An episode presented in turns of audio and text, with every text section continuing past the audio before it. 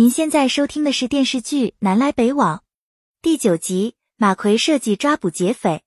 马燕得知王素芳旧病复发，主动帮她做家务，马奎也来帮忙。王素芳很开心，三个人有说有笑，其乐融融。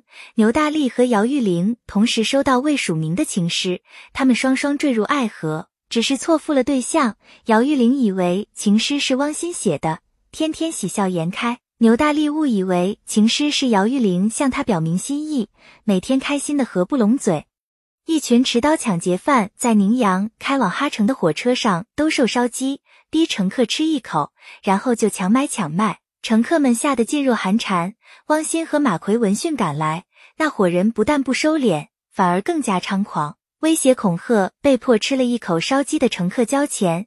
汪鑫和马奎把带头的两个劫匪制服。汪鑫拔枪对准眼前的劫匪，小头目吹了一声口哨，那伙人一起拔出匕首，一拥而上，直奔汪鑫和马奎而来。火车即将达到宁店，马奎担心乘客有危险，就用江湖黑话和那个小头目谈判。小头目答应让手下把刀收起来，他们俩把那两个劫匪放开。马奎使眼色，让乘警向陆红星报告。小头目领着那伙人大摇大摆下车，宁店的铁路公安一起冲上来，把他们一举抓获。乘客们不约而同为警察鼓掌。马奎狠狠教训了汪鑫一顿，埋怨他不该拔枪，一旦枪走火会误伤乘客。汪鑫很佩服马奎的机智勇敢，被他骂得无言以对。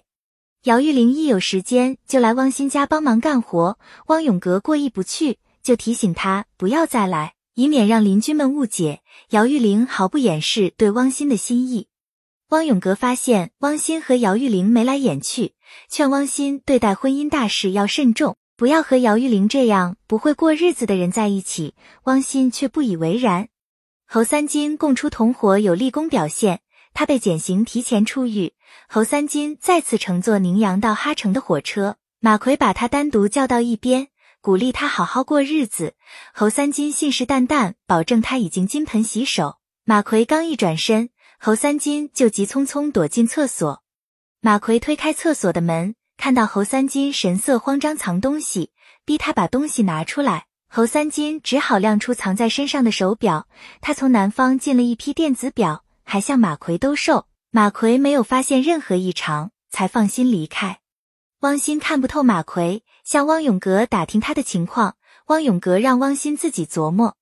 王素芳身体每况愈下，还要费尽心思抚养那个弃婴，马奎很心疼，想把孩子送到福利院。王素芳不舍得，想让孩子长大顶门立户，还能为马奎养老送终。马奎只好作罢。